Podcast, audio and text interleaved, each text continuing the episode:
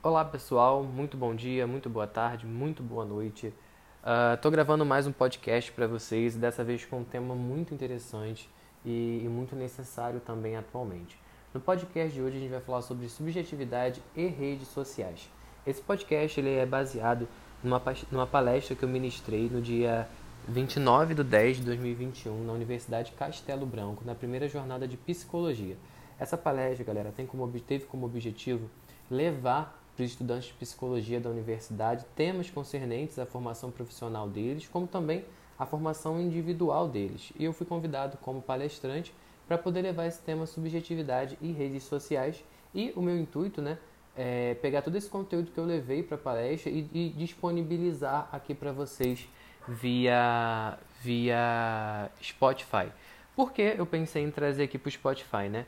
É, o meu objetivo em trazer aqui para o Spotify é porque quando eu divulguei né, a palestra lá no meu Instagram profissional, no arroba Psicólogo, muitas pessoas vieram me perguntar sobre se seria aberto ao público, se estaria disponível de alguma forma para quem não estivesse presente. E o meu objetivo né, agora é esse.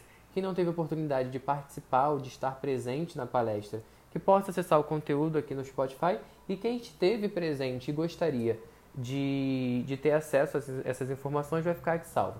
Lembrando que todo o referencial teórico que eu utilizar aqui para poder gravar esse conteúdo vai ficar disponível para vocês. Quem tiver interesse em acessar esse referencial teórico pode me solicitar, que eu vou estar enviando para vocês. E antes da gente começar, eu gostaria de me apresentar para as pessoas que ainda não me conhecem. Eu me chamo Lohan, sou psicólogo, atendo no, no centro de Bangu, na capital do Rio de Janeiro. É, eu tenho formação em práticas grupais em saúde pela Escola Politécnica de Saúde Joaquim Venâncio, na Fiocruz. Atualmente eu sou pós-graduando em, em, psicologia clínica, realizo uma especialização em psicologia clínica através da abordagem Gestalt Terapia. Sou professor no Instituto Politécnico de Saúde, IPS Abaco. É um curso que visa proporcionar e, e formar profissionais na área da saúde é, a nível profissionalizante e a nível técnico. E nesse curso eu ofereço a, a matéria de relações interpessoais e ética, ou também psicologia e ética para esses alunos né, que estão se formando na área da saúde. Eu também atuo como palestrante mediador em rodas de conversas, palestras, etc. Se você me conheceu aqui pelo Spotify, recomendo me seguir lá no Instagram, que é o arroba Lohan Psicólogo, Lohan com H e Lohan com N. Então, vamos entrar é, no nosso conteúdo de hoje, na, na nosso, nosso tema de hoje, que é subjetividades e redes sociais. Para começar, a gente precisa pensar em alguns dados sobre como o Brasil utiliza as redes sociais atualmente. A gente precisa, e aqui para vocês, né, eu trouxe alguns dados estatísticos para gente, antes de entender como as redes sociais elas afetam a nossa subjetividade hoje, como a gente estabelece relação com as redes sociais hoje, a gente precisa entender qual é o lugar que o Brasil, enquanto país consumidor de internet, enquanto país presente nas redes sociais ocupa nesse ranking. Uh, o, o, Brasil é o terceiro país que mais usa as redes sociais no mundo. O Brasil é o terceiro país que mais usa as redes sociais no mundo, com uma média de 3 horas e 42 minutos por dia. Ao considerar todos os países, o Brasil fica atrás somente da, Filipina, da Filipinas e da Colômbia, que gastam em média 4 horas e 15 minutos e 3 horas e 45 minutos, respectivamente, de tempo na internet. Na internet. No Brasil, são mais de 150 milhões de usuários de redes sociais e a taxa de usuários pelo total de habitantes é de 70,3%, um dos maiores dentre todos os países. E o Sudeste, né, coincidência ou não, né, falo eu aqui do Sudeste, o Sudeste é a região do Brasil com a maior taxa de consumo, que chega a 78% dos usuários utilizando as redes sociais. Apesar do Brasil ser um país né, a, de nível continental, a gente precisa perceber que esses, que esses números são sim números alarmantes e que a gente não pode descontextualizar esses números e se perguntar em como esses números eles afetaram o nosso consumo e a nossa relação com a internet, principalmente tendo como plano de fundo a pandemia do novo coronavírus, né, que, que a gente foi submetido aí nos últimos dois anos, e a forma como as profissões, como o mundo, ele se redissocializou, né? Como o mundo ele acabou entrando nas redes sociais de uma forma tão, tão, tão intrínseca, tão profunda, que fica até difícil a gente poder desconectar a nossa experiência das redes sociais com a nossa realidade, com o nosso dia a dia. E assim, eu acho que esses dados eles, eles declaram para a gente né, é, qual lugar, acho que fica muito explícito, qual lugar que a internet ocupa na vida do brasileiro atualmente. Né? E aí a gente pode levar esses dados para as mais diversas ramificações. A gente pode levar esses dados para quando a gente fala de serviço de streaming, a gente pode levar esses dados quando a gente fala de WhatsApp, de consumo de WhatsApp, a gente pode levar esses dados quando a gente fala é, da forma como a gente se informa, da, através dos meios através dos quais a gente obtém informação. A gente pode levar esses dados para as mais diversas áreas da nossa vida, né? E o objetivo aqui nessa, nessa, nesse conteúdo de hoje é a gente pensar o que, que esses números, que até então são dados estritamente objetivos, significam na prática do nosso dia a dia. Se vocês ouvirem um ruído no fundo, é que eu moro bem pertinho de uma, de uma estação de trem, então essa hora são, o fluxo de trem fica mais intenso. Não sei se vai dar ruído, porque o microfone que eu estou usando ele é, ele é bom, mas eu não sei se vai dar ruído para vocês. Mas enfim, gente, é, esse é o primeiro panorama, essa é uma matéria do dia 17 de setembro de 2021 da revista Seguro Total. Né? Ela disponibilizou esse, esses dados com o intuito mesmo de a gente refletir qual é o lugar que o Brasil ocupa no mundo em consumo, né, em participação, em presença em redes sociais. E aí, a, a gente, eu, eu trouxe um, um, outro gráfico, né, quem está aqui me escutando não vai conseguir ver, mas eu vou narrar esse gráfico para vocês, que tem o top 10 dos países que mais usam internet. Tempo gasto por dia, considerando trabalho e lazer, tá? E a gente tem o Brasil em segundo lugar, atrás apenas das Filipinas, com uma média de 10,8 de 10 horas e 8 segundos por minuto, de 10 horas e 8 minutos de consumo diário de internet, incluindo trabalho e lazer. A gente tem aqui também o top 10 dos países que mais utilizam as redes sociais com tempo médio gasto por dia. Nesse gráfico a gente percebe que o Brasil ocupa o terceiro lugar, que foi dentro desse, dessa pesquisa né, que eu referenciei vocês agora anteriormente e o top 10 das redes sociais mais utilizadas no mundo. Maiores redes sociais em número de usuários ativos, em milhões, tendo em primeiro lugar o Facebook, em segundo lugar o YouTube, em terceiro lugar o WhatsApp, em quarto o Facebook Messenger, em quinto, por incrível que pareça, o Instagram, em sexto o WeChat, em sétimo o, Insta o TikTok, também por incrível que pareça, é, em oitavo o QQ, sinceramente não conheço essas, essa rede social. E mais duas também que eu sinceramente não conheço, né? Mas eu acho que é importante a gente se atentar, eu vou trazer aqui as redes sociais que eu, pelo menos como brasileiro, percebo que são as mais utilizadas, né? Que tem aí o TikTok, o Instagram, o Facebook Messenger, o WhatsApp, o YouTube e o Facebook. E aí, gente, a gente olhando esses dados, a gente precisa lembrar que nas últimas eleições, por exemplo, né, a gente teve uma grande fonte, uma grande explosão de informação e uma grande explosão de consumo de informação pelo Facebook e pelo, pelo WhatsApp e, e não surpreendentemente eles, eles acabam ocupando o primeiro e o segundo lugar desse ranking. É, a gente precisa, a gente está falando, eu trouxe aqui o um exemplo para vocês, né, especificamente falando do, da, das eleições, mas isso pode se ramificar para muitas outras áreas. Esses dados mostram eu acho que eles falam muito sobre a forma que o brasileiro consome a internet, consome e, e se relaciona com a gente, e sem levar, deixar em, levar, sem se deixar levar, né, sem deixar de levar em consideração outros fatores também, né, que a gente viu aí nos últimos dois anos, como a vacinação, como fake news, enfim. Não é o meu objetivo aqui falar sobre fake news, mas eu acho que é um ponto importante da gente lembrar. E aí, galera, a gente vai começar agora trazendo uma, uma informação do Instituto Fernandes Figueira, o IF da Fiocruz, que fala sobre a nossa relação com as redes sociais e com a pandemia. E abrindo aqui uma aspas, eu vou fazer uma citação direta para vocês. Em primeiro lugar, o uso intensivo da internet pode gerar uma adição, um uso compulsivo, definido, definido, definindo uma dependência e centralidade no uso da internet em relação a qualquer outra ação cotidiana. É, essa matéria foi uma matéria que o Instituto Fernandes Figueiredo, o IF da Fiocruz, trouxe para poder falar sobre nossa relação com as redes sociais, principalmente nesse contexto de pandemia. E eu achei interessante trazer essa, essa citação para vocês, porque eu acho que antes a gente pensar subjetividade, relação individual, afeta, a forma que as redes sociais afetam a gente, eu acho que nessa, nessa citação já está já tá muito, tudo muito explícito. Né? O uso das redes sociais, o uso da internet acaba se tornando central e acaba se, sendo prioridade em relação a qualquer outra atividade cotidiana. E aí eu quero trazer para vocês a, seguinte pergunta, né? o, seguinte, bom, o seguinte dispare de reflexão. Se a gente teve aí, se, se segundo a Fiocruz, a dependência centralidade, o uso compulsivo da internet, ele pode se dar em relação a qualquer outra ação cotidiana, como será que a internet ocupou, qual será que foi o lugar que a internet ocupou nas nossas vidas com a explosão da pandemia do novo coronavírus?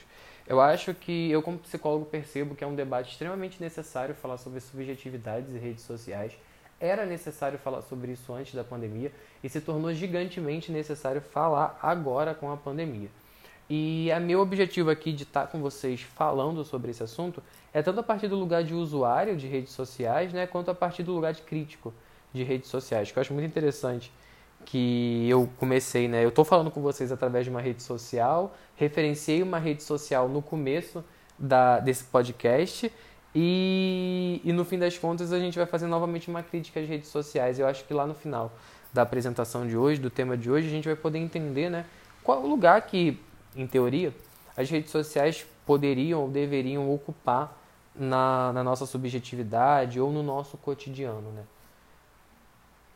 E aí, para poder falar esse, para trazer esse assunto para vocês de uma forma até um pouco mais clínica, né, uma forma até um pouco mais mais direcionada, eu quero trazer para vocês uma um transtorno que, que, que se estabilizou, né, que, se, que ficou conhecido muito primeiro no, no, nos Estados Unidos, que se chama FOMO, que se chama Fear of Missing Out. Segundo a, o Hospital Santa Mônica, o, a FOMO, né, ou FOMO, ou Fear of Missing Out, trata-se de uma síndrome advinda do, uso, do excesso do, do uso das redes sociais se caracteriza pela necessidade constante de se manter conectado e atualizado. Portanto, essa síndrome, né? E aí acho que síndrome é importante trazer, quando a gente pensa em síndrome, a gente vai logo para o lugar clínico médico da coisa. Mas síndrome é uma palavra que significa conjunto de sinais e sintomas.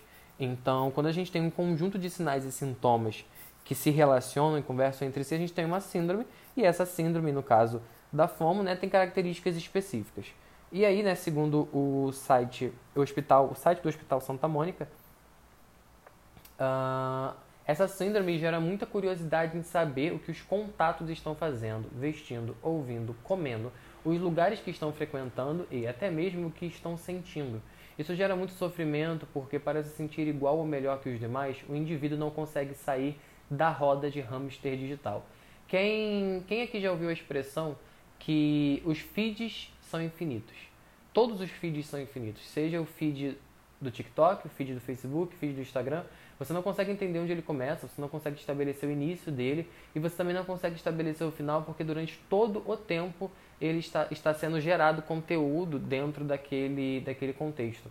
E é o que a gente pode chamar também de roda de hamster digital, fazendo uma analogia, aquela rodinha que o hamster fica constantemente girando, girando, girando, girando, girando, sem sair do lugar. E aí, o meu objetivo para vocês em trazer a FOMO, para a gente falar sobre esse Fear of Missing Out, que em português significa medo de estar perdendo algo ou medo de estar ficando para trás, né? É, é, essa a ideia do termo. É, não basta um indivíduo né, ter uma curiosidade ou um hábito de consumir esse conteúdo digital, de consumir essas informações que estão sendo constantemente atualizadas. Essa necessidade precisa estar diretamente ligada com o sofrimento quando essa necessidade não é sanada. Então a gente precisa entender que o consumo de informação através das redes sociais já se tornou tão maléfico, talvez, né, se a gente pode usar essa palavra, para nossa subjetividade, para nossa relação com o mundo, que certos estudiosos do comportamento, que certos estudiosos da, da, do, da psique humana, eles já têm um nome para isso, eles já têm uma, um, um, conjunto de sinais e sintomas que podem indicar que um ser humano, que um indivíduo, está vivenciando assim, uma, uma, determinada síndrome, né? que aqui a gente está trazendo como, como a FOMO.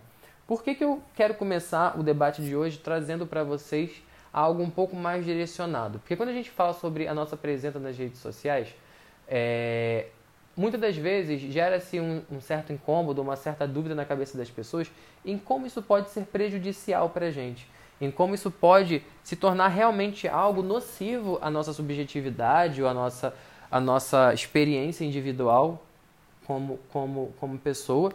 Porque às vezes parece que é algo tão, tão banal, né? Eu estou aqui talvez, sei lá, fazendo comida e deixei o TikTok rolando. E assim, o TikTok, por exemplo, chegou num nível que os vídeos se passam automaticamente. Se você abrir, por exemplo, o feed do Facebook, o feed do Facebook ele não rola sozinho. né? A, o feed do Instagram ele não rola sozinho. Agora, se você abre o feed do TikTok, ele mesmo completa os vídeos e ele mesmo passa os vídeos para você. E aí acaba que a gente entra num, num frenesi ou numa necessidade de consumo constante de informação. A gente precisa saber o que, que fulano veste, o que, que fulano ouve, o que, que fulano come, para a gente poder usar fulano como referência para o que a gente faz, veste, ouve e come. Se eu vou ser mãe, eu vou seguir mães. Se eu vou adquirir uma startup, eu vou seguir pessoas que abriram startup. Se eu quero é, me tornar psicólogo, eu vou seguir psicólogos. E, se eu, e para além disso, né, não é só se conectar com a minha tribo ou com, aquele, com, com pessoas que estão vivendo o mesmo momento que o meu.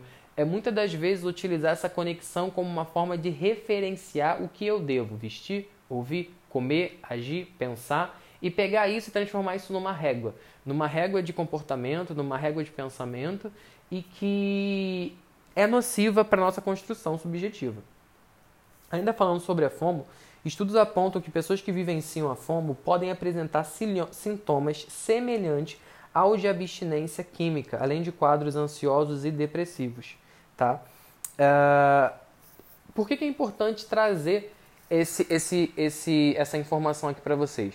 A gente precisa entender que, cognitivamente falando, as redes sociais têm um, a, a potencialidade, têm a possibilidade de estimular o nosso cérebro de uma forma muito diferente ou até mais potente que a vida real, que a vida fora das redes sociais. E que acaba que o nosso cérebro, nosso cérebro quimicamente falando e cognitivamente falando, ele se habitua a esse padrão comportamental, a essa a esse consumo de, de, de informação e que qualquer coisa que não alcance esse nível de, de satisfação pessoal ou de estímulo cognitivo pode se tornar tedioso, indiferente, não interessante para o nosso funcionamento cerebral. E quando a gente traz a pessoas que vivenciam a síndrome FOMO, né, que elas podem apresentar sintomas semelhantes ao de abstinência química quando não são mais apresentadas esses estímulos, como consumir esses conteúdos, ter, ter acesso a essas informações, a gente precisa conectar que as redes sociais elas não são um mero lugar de, de lazer hoje em dia, né? Ela pode se tornar também um lugar de dependência, um lugar onde a gente acaba por usar como um referencial para experienciar a vida ou, né, sintetizar, né? Trazer aí um, uma vida sintética, como eu, como eu gosto de usar a expressão. A vida, a vida nas redes sociais acaba sendo uma vida sintética, né? E aí, se vocês forem prestar atenção até nas imagens também que, que, que eu trouxe, no caso aqui no, no Spotify não vai dar pra ver, que eu tô falando com vocês olhando aqui o meu referencial, o meu slide. Mas nas imagens eu trouxe imagens bem interessantes pra gente poder pensar nisso, né? Quem tava na palestra vai, vai poder perceber. Mas vamos seguir com o nosso conteúdo. E aí, a, o meu objetivo, né? Em trazer essa, essa reflexão e até esse conteúdo para vocês é deixar e, e, e, e dar um estopim, né? Dar um estouro no nossa, na nossa reflexão com a seguinte pergunta: Qual o lugar das redes sociais nas nossas vidas? Que lugar é esse? É, quem nunca acordou de manhã e abriu o Twitter para ver as informações? Quem nunca precisou comprar uma roupa e foi na Shein ver quanto custa, quem usa, quem se veste daquela maneira? Quem nunca é, começou a vivenciar algo novo na sua vida e foi ver o que, que o pessoal do TikTok está falando sobre isso. Quem nunca se informou num vídeo de 3 minutos de TikTok? Eu acho que todos nós, em algum momento, se não formos buscar essas informações, recebemos essas informações por WhatsApp ou qualquer outro meio de compartilhamento. E aí é interessante a gente pensar que as redes sociais hoje também ocupam um espaço de nos informar, de nos manter atualizados e conectados com algo. Com o quê? Vamos pensar mais para frente, mas com algo, né? O que talvez antigamente a gente fazia através do senso comum, né? No boca a boca, no, no que era aprendido, no, no, do que se passava por família, o senso comum, o misticismo e tal. Hoje as redes sociais caem nesse lugar também de quebrar com esse, com esse misticismo, de quebrar com, com, esse, com esse senso comum, né? Através de uma informação. Mas eu acho que o principal ponto que eu quero trazer para vocês é que lugar que essas informações ocupam e que lugar que isso ocupa pra gente. Eu coloquei aqui alguns tópicos que eu acho que também pode ser um disparador para nossa reflexão, começando pela sensação de insuficiência, de estar, de estar sendo deixado para trás ou estar perdendo algo, que é o que a FOMO, né, aponta pra gente como, como um conjunto de sinais e sintomas, que é essa sensação de estar sendo deixado para trás, de estar sempre precisando estar atualizado, né, É, quem quem quem está muito conectado vai entender exatamente do que eu estou falando. Eu compro meu celular hoje, amanhã já tenho melhor. Eu aprendi uma informação hoje, amanhã já tenho uma mais nova. E às vezes é questão de segundos, questão de milésimos, questão de você botar o dedo na tela do celular, puxar para baixo, atualizar o feed e aquela informação que você já sabia, ela já está defasada. A informação ela já vem defasada para gente. Baixa autoestima, deturpação da autoimagem, do autoconceito, alto nível de autocobrança e busca constante por padrões inalcançáveis. Eu acho que, eu acho não, né? Eu percebo que uma, uma constante conexão com as redes sociais leva uma desconexão tão grande com a nossa vida que acaba que o referencial do que é viver, do que é viver bem, do que é viver certo, do que é viver ok, acaba ficando externo a gente e, e, conectado com esse lugar que as redes sociais nos levam, né? Porque não é só um lugar que a gente se coloca, é um lugar também onde a gente é levado. E aí a minha proposta nesse primeiro momento, nesse primeiro bloco aqui, né, do nosso conteúdo, é pensar que lugar é esse que as redes sociais ocupam na nossa vida. É um lugar de informação, é um lugar de referencial, é um lugar de se conectar. O que é se conectar? Se conectar com o quê? Se conectar com a vida de uma pessoa que não tem nada a ver com a gente, de uma pessoa que tem, tem, tem padrões de vidas exacerbadamente altos, se conectar com informações falsas, se, se conectar com sensacionalismos, se conectar com, com, com situações assim extremamente fora do que é real, ou também se conectar com a verdade, com informações sadias, enfim. Esse é o primeiro momento e acho que em algum momento a gente vai acabar voltando aqui né, nesses tópicos que eu trouxe para vocês. Uh, abrindo um parêntese para vocês, tendo como fonte o artigo O uso cuidadoso das redes sociais virtuais, abrindo um, uma aspas aqui. Os abusos nas redes sociais intensificam modos de produção do desconhecimento do outro, fragilidade dos vínculos interpessoais, intolerância e empobrecimento do sentido, que ativa a sensação de vazio emocional. É, eu não sei se todo mundo que está me escutando aqui é psicólogo, é psicoterapeuta, trabalha com saúde mental em algum nível, trabalha com a saúde, mas que quem é psicólogo clínico principalmente vai conseguir se identificar com alguns pontos que eu vou elencar do que eu vou trazer aqui. Quem está com essa escutativa no consultório, principalmente nesse contexto de pandemia, vai, vai, vai se identificar com a demanda que aparece na nossa clínica. Uh, nessa citação, a gente percebe o primeiro ponto: os abusos nas redes sociais intensificam modos de produção de desconhecimento do outro. O que é um modo de produção de desconhecimento do outro? É quando as minhas relações reais elas estão tão frágeis, elas estão tão, estão tão empobrecidas que eu não consigo mais me conectar com o outro se não for pelas redes sociais, se não for através de uma produção constante de conteúdo. Então eu só consigo saber o que meu melhor amigo fez e como ele está se sentindo porque ele postou isso nos melhores amigos do Instagram. Eu só sei que fulano brigou com ciclano porque ele desabafou no Twitter.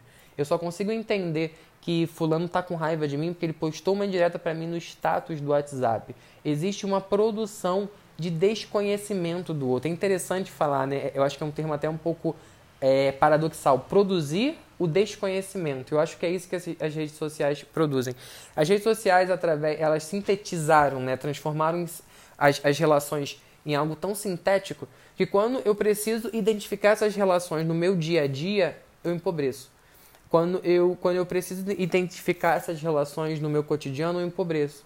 E quem aqui que está me escutando, né, que talvez já esteja atuando no SPA, numa clínica escola, ou que tem um atendimento clínico, não, não, não recebeu uma demanda no consultório de uma dificuldade de conexão com os amigos, de um desconhecimento de, do outro que era tão fácil de conhecer, tão fácil de acessar, tão fácil de conectar. E quem já atendia desde antes da pandemia vai perceber que a pandemia ela deu um boom nessas relações, né? Se conectando diretamente também com a fragilidade dos vínculos interpessoais, porque se o meu vínculo no Instagram, por exemplo, ele está diretamente conectado com a quantidade de seguidores que eu tenho, então a minha métrica de, de popularidade, a minha métrica de amor, a minha métrica de, de, de, de relevância, né? Eu acho que essa palavra é importante. A minha métrica de relevância, ela está na quantidade de seguidores que eu ganho e que eu perco.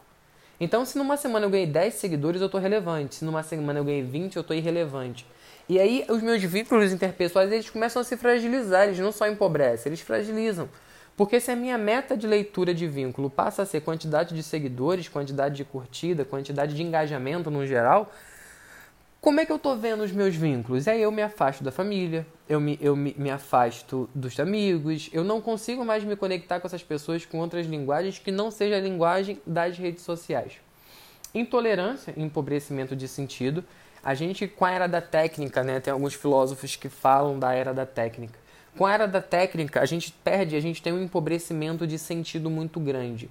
E aí a gente cai até num, num campo mais existencialista da coisa, que é a gente poder pensar é, o quanto quando a gente sai de si e se conecta com essa plasticidade das redes sociais, com essa com, com isso que é de plástico, com isso que é sintético, a gente perde e, e, e se afasta do nosso sentido para o nosso existir. Né? Dentro dessa lógica existencialista, a gente entende que a existência precede a essência. Então eu existo para depois me constituir como sujeito e para depois me constituir como sujeito com sentido, como sujeito que dá sentido para a existência, que se implica nessa existência, que se coloca no mundo. E aí, se eu faço um movimento de me conectar com aquilo que é sintético, eu perco a possibilidade de refletir qual é o meu sentido de vida. E quando eu vou tendo conexão com sentidos de vida sintéticos, eu vou perdendo a possibilidade de criar um sentido de vida pessoal, né? E aí a gente cai né, no vazio e na sensação de, de vazio emocional que é isso que está definido aqui, né? Que esse artigo traz para gente. E eu trouxe essa citação dessa forma bem direta para vocês, porque eu acho que ela sintetiza muito o que chega no consultório para quem trabalha com a clínica, o que chega no consultório para quem trabalha nos serviços de entrada de saúde mental. Claro que meu objetivo aqui não é colocar as culpas nas redes sociais, a coisa é muito mais multifatorial, né? A gente não pode desconectar essa explosão de ausência de sentido, essa sensação de vazio, esse empobrecimento de vínculo do, do, do contexto político que a gente está vivendo, do contexto econômico, do contexto social, mas que a gente também não pode deixar de lembrar e de perceber que talvez as redes sociais nesse, nesse, nesse momento de empobrecimento de vazio humanitário que a gente está vivendo até pela, pela Covid-19, ela entra num lugar de pau e circo. Ela entra num lugar de distração né, e desconexão com a realidade. Quem é que não, não sabe que o Elon Musk foi para o espaço?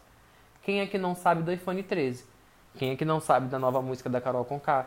Quem é que não sabe do que, que tá bombando no TikTok? Quem é que não sabe? Quem é que não sabe dessas coisas? E se você não sabe, provavelmente se eu continuar citando, você vai saber de algo que está explodindo nas redes sociais. Porque esse processo de se conectar com as redes sociais, né, eu deixo a pergunta para vocês. Eu me desconecto de quê? E aí, né, é, eu trouxe aqui até uma um, uma, uma, para, uma, uma comparação, não sei, um, uma referência da música Sua Alegria Foi Cancelada do Fresno. Quem conhece Fresno, a banda Fresno, vai saber de qual música eu estou falando. Se você não conhece a banda Fresno, escuta a música Sua Alegria Foi Cancelada, porque eu acho que é uma música que traz muito para, pelo menos para mim, essa, essa noção do esvaziamento de sentido que a era da técnica, né, que a era da tecnologia, que a era da conexão digital trouxe para gente. E aí eu trouxe mais uma citação para a gente poder também levar uma reflexão. A fonte dessa citação é a Cultura do Cancelamento, que é do site Politice, e que traz para a gente a seguinte, a seguinte frase, né? Frequentemente, no ambiente cibernético, as manifestações contra comportamentos considerados errados convertem-se em um linchamento virtual contra a pessoa responsável pelos atos, como uma forma de punição e uma maneira de realizar justi justiça social. Como todos os indivíduos são suscetíveis e, com e cometem erros, inúmeras pessoas estão sendo canceladas no meio digital. É, a gente entra agora, a gente acaba desaguando num tema que não dá para a gente passar por ele quando a gente fala sobre subjetividade e redes sociais, que é a cultura do cancelamento, que é a necessidade constante de cancelar. Quem aqui minimamente está conectado, já que a gente está falando de redes sociais, assistiu o Big Brother Brasil desse ano e viu o que aconteceu com a Carol Conká e assim, longe de mim fazer qualquer tipo de atribuição de valor moral ao que ela fez ou deixou de fazer. Mas a proposta é a gente pensar como em massa ela foi cancelada nas redes sociais e como outros participantes tiveram comportamentos tão problemáticos quanto dela e não tiveram a mesma proporção de cancelamento. E aí quando a gente fala desse esvaziamento de sentido da que, que as redes sociais trazem pra gente, né? A gente acaba também encontrando essa a, a cultura de cancelamento na minha, na minha, na minha visão, né? E até pelo que está escrito aqui, pelo que eu citei para vocês, como uma válvula de escape, como uma forma de, de encontrar um bode expiatório para tudo isso que está de errado na vida e que a gente precisa cancelar nesse lugar sintético, nesse lugar é, reproduzido da vida real, sabe? Então, eu acho que nesse momento a gente precisa entender qual é o lugar que o cancelamento ocupa nesse processo todo. Desde o fear of missing out, porque quando eu vejo, às vezes eu não sou nem, não tô nem conectado com o BBB, por exemplo. Mas quando eu tô ali conectado com o Twitter, quando eu tô ali conectado com o Instagram e eu vejo que tem uma tal de Carol com K sendo cancelada, eu tenho medo de estar perdendo. Então, peraí, o que ela fez? Então, no mínimo, eu vou entender o que ela fez. No mínimo, eu vou seguir um, um, uma trend. No mínimo, eu vou, eu vou clicar numa hashtag. No mínimo, eu vou assistir um vídeo descontextualizado. E, no mínimo, eu vou ter medo de estar perdendo algo. E aí eu cancelo junto, né? E aí eu preciso entrar nesse momento de ou cancelar ou não cancelar. Ou absorver ou julgar. E aí, essa política de cancelamento, ela não, ela não se torna só um tribunal digital. Ela se torna também um bode expiatório. Ela se torna também um, um, um lugar de sparring para isso que a gente precisa é, colocar para fora e a gente às vezes não tem onde colocar. Trazendo mais uma citação para vocês, abrindo uma aspas ainda do A Cultura do Cancelamento que é, do site Politice, a partir do momento que o cancelamento se torna uma ferramenta de, de inflação de dor e sofrimento psíquico, o fenômeno pode ser considerado abuso psicológico de um grupo contra um indivíduo, em que a pessoa em questão é vítima de julgamento sem que tenha a possibilidade de se defender. Além disso, a cultura de cancelamento é considerada um risco para o debate saudável, já que, estabelecer, já que ao estabelecer o que pode e o que não pode ser dito, promove retrocessos e vai contra a luta progressista de dar voz a todos. Coloquei aqui também mais uma citação da banda Fresno, da música Sua Alegria Foi Cancelada, que diz Sua alegria foi cancelada, disse do outro lado sua voz cansada. Acordei no meio da madrugada, abracei com força mais puro nada.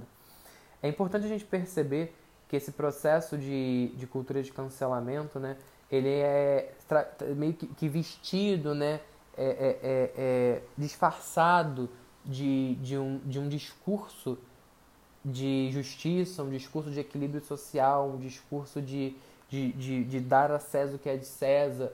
A gente faz um, um movimento de linchamento social e se a gente precisa se perguntar, né, se eu estou no momento, se eu estou no lugar de juiz, quem é, quem é o réu? Se eu estou no lugar de réu, quem é o juiz? E qual é o lugar que eu ocupo quando eu, quando eu vou fazendo a dança entre esses papéis? Ah, onde eu quero chegar, né? Conectando tudo isso. Em que lugar ocupa pra gente, como, como consumidor de redes sociais, como pessoa que está ali ou assistindo, lendo, ou dando RT, ou dando like, ou jogando ali pro feed, quando a gente promove essa cultura de cancelamento, quando a gente promove essa necessidade, sei lá, macro, de, de ter bodes expiatórios. Por que precisa ter esse bode expiatório? Esse bode expiatório é bode expiatório do quê? De quem? Para quê? Por quê?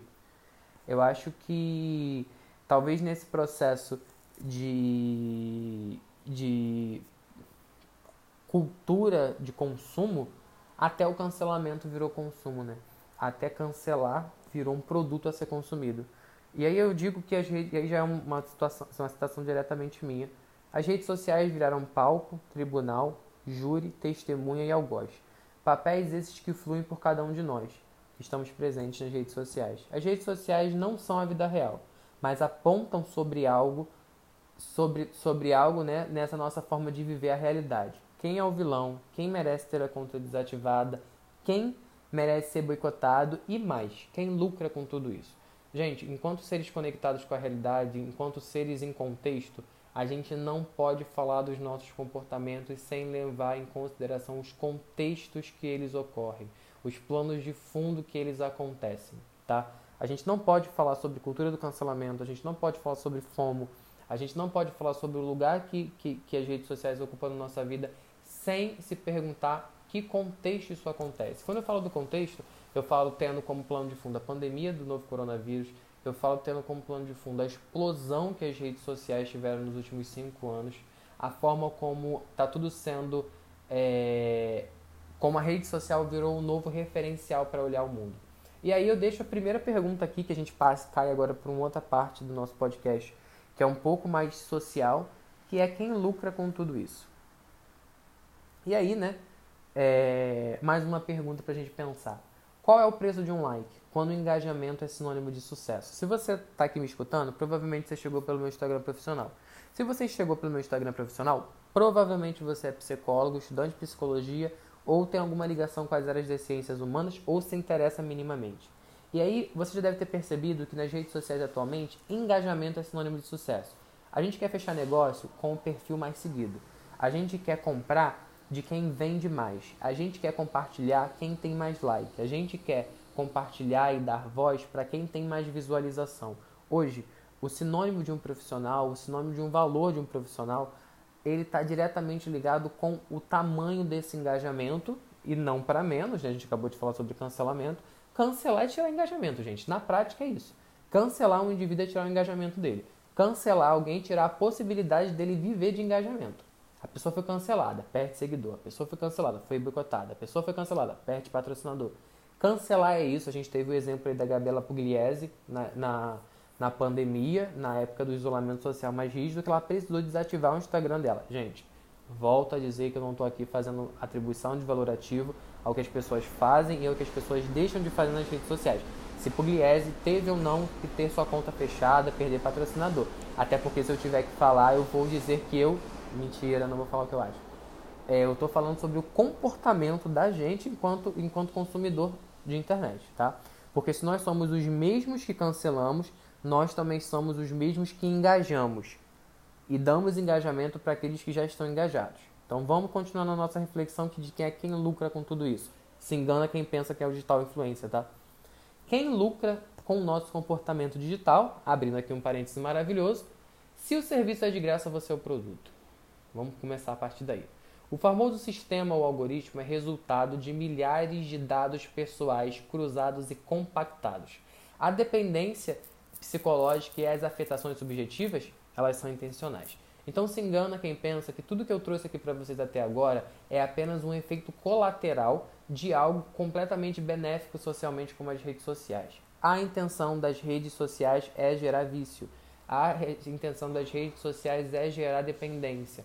A intenção das redes sociais é deixar para a gente subentendido que aquela é a realidade, que é a partir daquela realidade que a gente tem que viver a nossa realidade aqui, palpável, a vida real, concreta.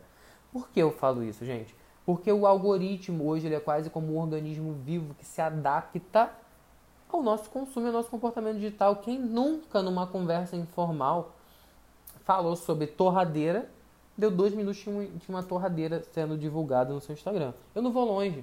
Se eu falo sobre um produto, um atendimento clínico, por exemplo, online, gente, com plataformas extremamente sigilosas, criptografia de ponta a ponta, tem daqui a pouco para mim a experiência de ter aquilo sendo divulgado para mim como propaganda.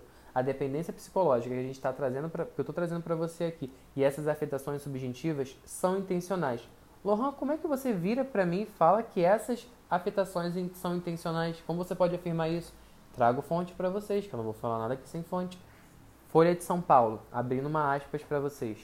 Nossas vidas são regidas pelas informações coletadas, processadas e depois vendidas para quem quiser comprar. É assim que as chamadas Big Techs, gigantes de tecnologia como a Google, por exemplo, e Facebook, ganham dinheiro. Elas vendem você, fecha aspas. Então, a gente precisa entender que existe aí um processo intencional de venda e compartilhamento de informações. Que esses dados que até então são sigilosos, são sigilosos para quem? Eu não preciso necessariamente saber que o fulano de tal, da casa tal, do IP tal, da localidade tal, do, do bairro tal, falado do lugar tal, consumir o conteúdo tal. Eu só preciso saber que o comportamento digital de um determinado recorte da população gera um determinado engajamento e por aí vai. Tudo isso que a gente está falando de feeds infinitos, de dependência psicológica, de abstinência das redes sociais, de cultura do cancelamento, elas têm uma intenção. As redes sociais elas são estruturadas para serem cognitivamente atrativas. Se engana quem pensa que as cores, que a organização do feed, que a disposição das palavras, que um botão de clicar, curtir, comentar, compartilhar, lá, lá, lá, tudo isso é arbitrário ou puramente estético. Ah, não, o, o, botão de coraçãozinho de curtir ele vai ficar nesse cantinho porque ele fica mais bonitinho. Ali fica fotinho porque ele fica mais bonitinho. O feed ele, ele, ele, ele ativa automaticamente fica mais bonitinho. Não. A gente está falando de, de mega empresas, de mega corporações que trabalham com venda de dados. Se o serviço é de graça, você é o produto. Então, o produto é o seu comportamento digital. Então, gente, e até uma dica para vocês, tá? Quem quiser entender como funciona cognitivamente falando as redes sociais, toda essa disposição de cores, de funcionamento, algoritmo, sistema, assista o documentário disponível na Netflix, O Dilema das Redes. É um documentário esplêndido para quem quer entender esse comportamento digital. Vai trazer para você fa falar sobre fake news, vai falar sobre ódio, é, comportamento de ódio, vai falar sobre crime de ódio, vai falar sobre dependência digital, sobre modulação de personalidade, sobre mudança de subjetividade, sobre mudança de opinião, sobre manipulação de opinião. Gente, quando você muda de opinião porque você consumiu um conteúdo na internet, isso é subjetividade de redes sociais. Quando você. Essa é engraçada. Quando você vai confirmar se uma fake news é verdade ou se é fake news, isso é uma, um comportamento digital advindo da internet. Quando você precisa ir lá no seu pai, na sua mãe, conversar sobre vacinação, isso é internet. Quando você precisa conversar com seu coleguinha que vacina não causa AIDS, gente, isso é um exemplo clássico de uma live que um, que um tal cara que se auto-intitulou presidente da república fez recentemente. Isso é a nossa subjetividade sendo atravessada pela internet como grande, quando grande veículo de informação, como a CNN, por exemplo, precisa vir a público falar que vacina não causa AIDS, é porque essas grandes corporações entendem que o que é falado na internet é tido como realidade. Volto a dizer, se o serviço é de graça, nós somos o produto. Tudo bem? Então, gente, a gente está entrando agora na reta final do nosso podcast. Esse é um dos maiores podcasts que eu tenho aqui no, no, no Spotify. Se você chegou até aqui, me dá o seu feedback, me fala o que, que você achou, me diz o que, que você pensa, não concordo, discordo, quer cantar uma música? Fala comigo. E aí, como, né? Um bom profissional não basta eu só fazer a crítica, né? A gente tem que trazer também propostas construtivas, fazendo o caminho reverso. Como fazer esse caminho reverso?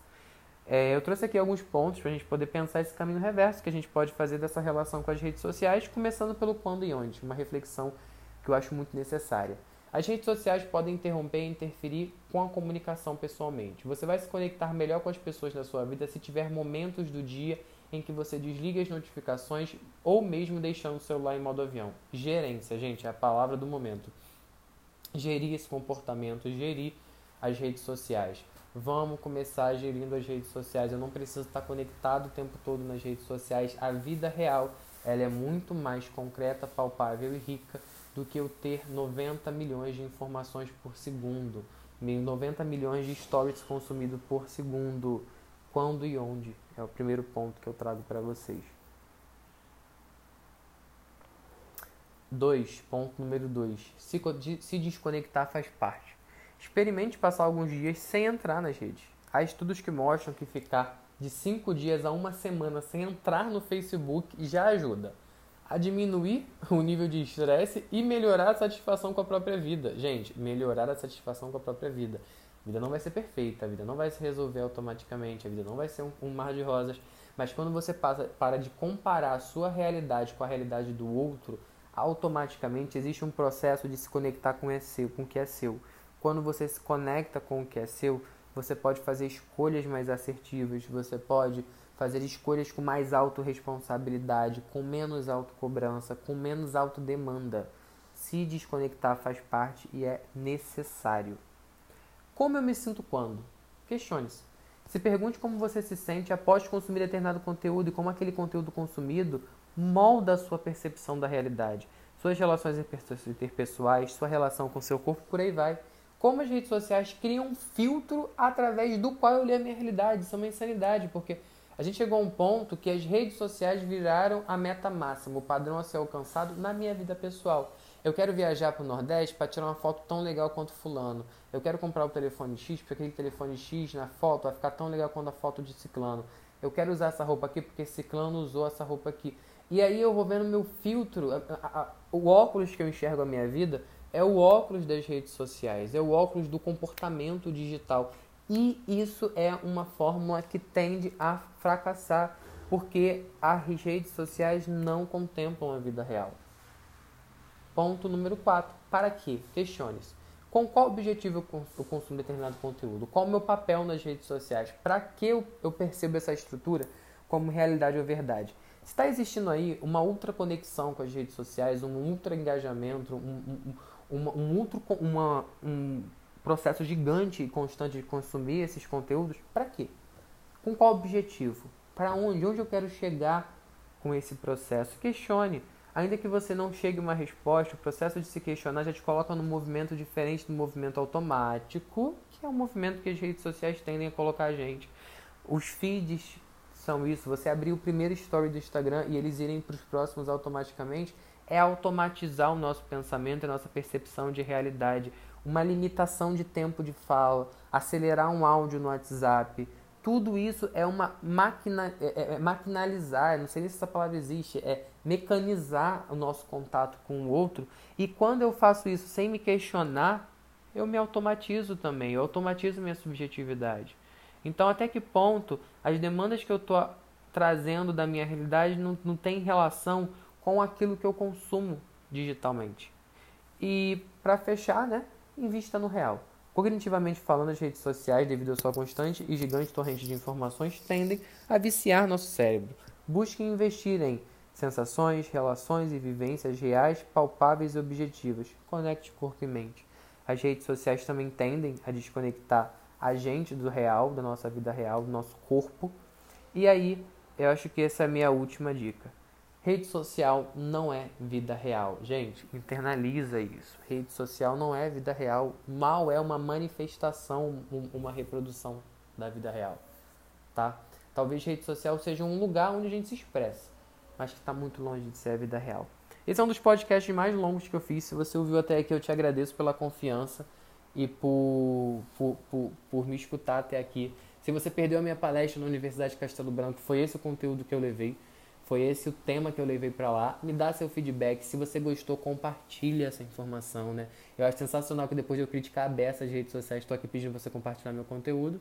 Mas a gente também precisa pensar que usar as redes sociais também é usar ela com responsabilidade, com equilíbrio, com limite. E talvez a gente fazer isso se questionando já é muito melhor do que fazendo automático. Um abraço para vocês e até a próxima.